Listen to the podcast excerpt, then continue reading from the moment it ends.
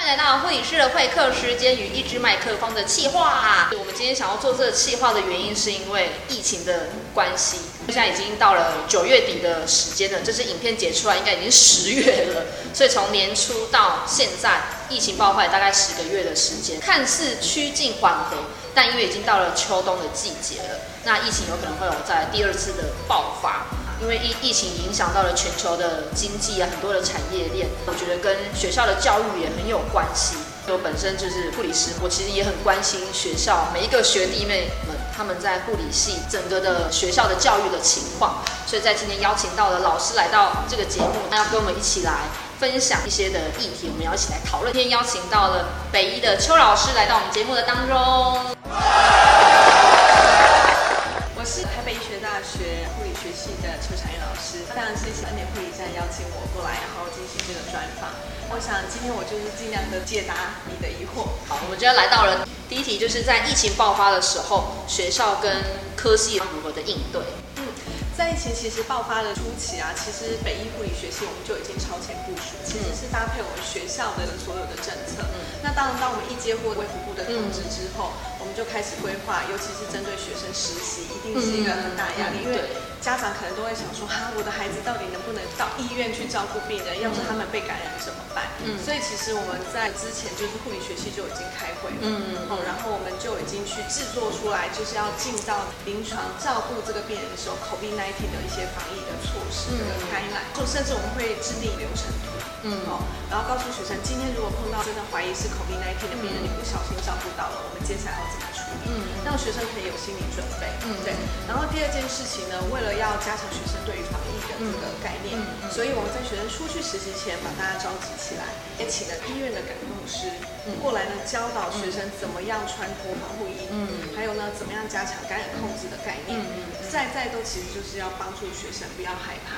因为未来你要成为一个医护人员，这些都是我们要面对。对。对，所以我想在这样子状况之下，其实我们的孩子都非常的好，鼓起勇气走进临床。对，真的需要非常大的勇气。对，因为像我本身就是在医院里面工作，因为虽然我不是第一时间接触到 COVID-19 这样的病人，或者是我不是像在急诊或者是感染科里面，但因为一般的检查单位，其实来来去去有很多的。病人，你也不晓得他们到底是不是。其实当下我一开始的心还是觉得应该也还好，没什么关系。到后面有一些的传谣，楼上的楼层的病房的时候，他想说：天哪，才跟我隔一层楼而已，我才开始觉得很害怕。接下来这一题呢，因为疫情的关系，学生他们没办法去上课，在云端上课的上面的话，你们是怎么去应对的呢？那在这个部分，其实教育部也一开始就是告诉我们，我们的北医学校也是发了教育部的方针，所以尽量采取所谓同步或非同步的方式让学生授课。那所谓非同步的方式，就是老师可以运用一些软体，我们先在播放我们的。PPT 在我们的电脑上面，因为会有镜头，所以我们就直接录制，当做是我们在讲课。可是这种非同步的方式，因为录制好的影片，我们就连同 PPT 就会上传到我们刚刚提到的 My Two 天一的平台。但这个方式的缺点就是学生没有办法及时发问，他可能就是看完这个影片之后，他想要问问题，可能会觉得不像以前在课堂上可以马上举手。对。那另外一种就是所谓的同步的方式。那我想大家应该都有听过，因为前阵子的新闻有报道，像是 Zoom 嗯的这种视讯软体，或者像 Google Meet 这种免费的视讯软体来帮学生上课。因为其实我们北医护理也有所谓的国际的学生，对，那我们就会用这种方式来去授课。那这授课好处的确就是可以增加互动的方式，对。但是学生其实有时候表情我们看不太到，对。对，所以学生其实如果我们要问问题，也不确定他到底懂不懂。嗯。那尤其实是针对台湾的学生，因为呃，我觉得台湾学生的学习风气是相对是比较被动，嗯，不像国外的学生会一直举手问踊跃发问。对，这个是我觉得在非同步上面，老师其实要积极克服的部分，嗯，要能够注意每个学生他的问题里，这样才能够达到跟实体上课一样的效果。对，那我想对于学生上面的确也会有它的冲击啊。在我们跟学生联系的时候，有时候会发现其实网络。的速度会 lag，对，会 lag，然后学生可能要问问题，或者会跟跟对，就是 等很久，对，会等很久。然后另外一个还有就是一些他们使用操作的 device，嗯，就比如说他们有没有足够的平板或是电脑可以做这件事情。对，我想对学生的冲击也是很大。嗯嗯嗯。那时候学生不能到学校里面来上课，停了多久的时间呢？我们其实是那时候北医是阶段性做的。哦，对，它不是一次，因为那时候其实就像我正如我刚刚前面讲，因为疫情以为会越来越越来越好但结果没想到就是越来越难以控制，所以那时候其实我们是才阶段性的，嗯对，从原本只有呃大学部的课程，然后一直到研究所的课程，然后一直到全面。但后来越到后面，其实到暑假的时候，疫情我们就非常明朗化，嗯所以那时候到最后才真的开放，就是又可以再回到实体课程。那对于老师你们来讲，我觉得哦松一口气了，不用再录。对，所以那时候其实回到实体课程的时候，学生回来上课都会觉得哇，我终于看到我的同学，因为有些可能都好像好久没见，然后也觉得说实体上面他们直接讨论，嗯他们也会觉得哎，这个还还是比较像上课。可是但我觉得这就是习惯性的问题啦。那我觉得现在未来其实只有台湾相对是比较安全，其实全世界都还是笼罩在 COVID-19 对对的威胁之下。对，所以我想这样子的线上教学的方式，其实会未来会变成一种趋势。对所以我想台湾的学生还是要学着适应它。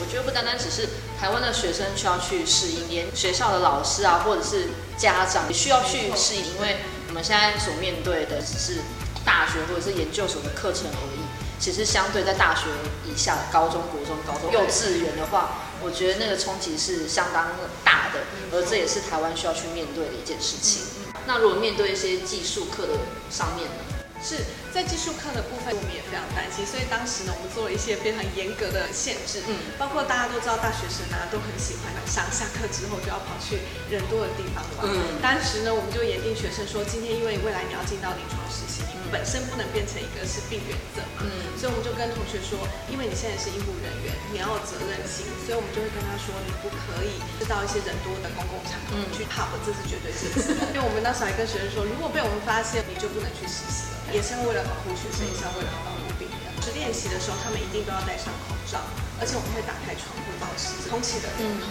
然后还有是学生进来的时候，我们一定要测量体温，确认他没有发烧的状况，他才可以进来到我们的视教室进行技术操作。对。所以看见的是学校在学生的上面，其实也是应应的非常的妥当的。在面对学校的期中、期末考怎么办呢？嗯，的确碰到 COVID-19 的时候，因为学生后来都被限制不能到学校里对面来，所以其中、期末考的确变得是我们很大的挑战。嗯。当然也因应学校的政策，那时候期中考其实因为一开始疫情之初啦，应该这么说，因为我们本来预期疫情会越来越好，对。所以那时候我们本来想说应该不会这么严重吧，所以当时对学校只是在期中考前说好，那期中考可能看看老师是不是可以采取一些叫学生缴交报告啊、写写心得啊，来去替代这个期中考。对，那那时候觉得应变措施好像还行得通，可是疫情越来越严重，发现没有办法控制，几乎都已经要变成线上上课的时候，我们老师也紧急采取了策略，我们就要把所有的考题线上化。嗯，我们是交由我们北一特殊的要做 My Two TMU 的平台，然后我们就把考题丢上去，用随机的方式哦选出考题，因为会担心学生会有 open book 的状况，会限制每个学生作答这题题目的描述对，因为这样他就没有时间可以去翻课本，这还是要对所有学生产生公平性嘛。对，所以我想这样的状况下，我们还是可以应一其中期末考。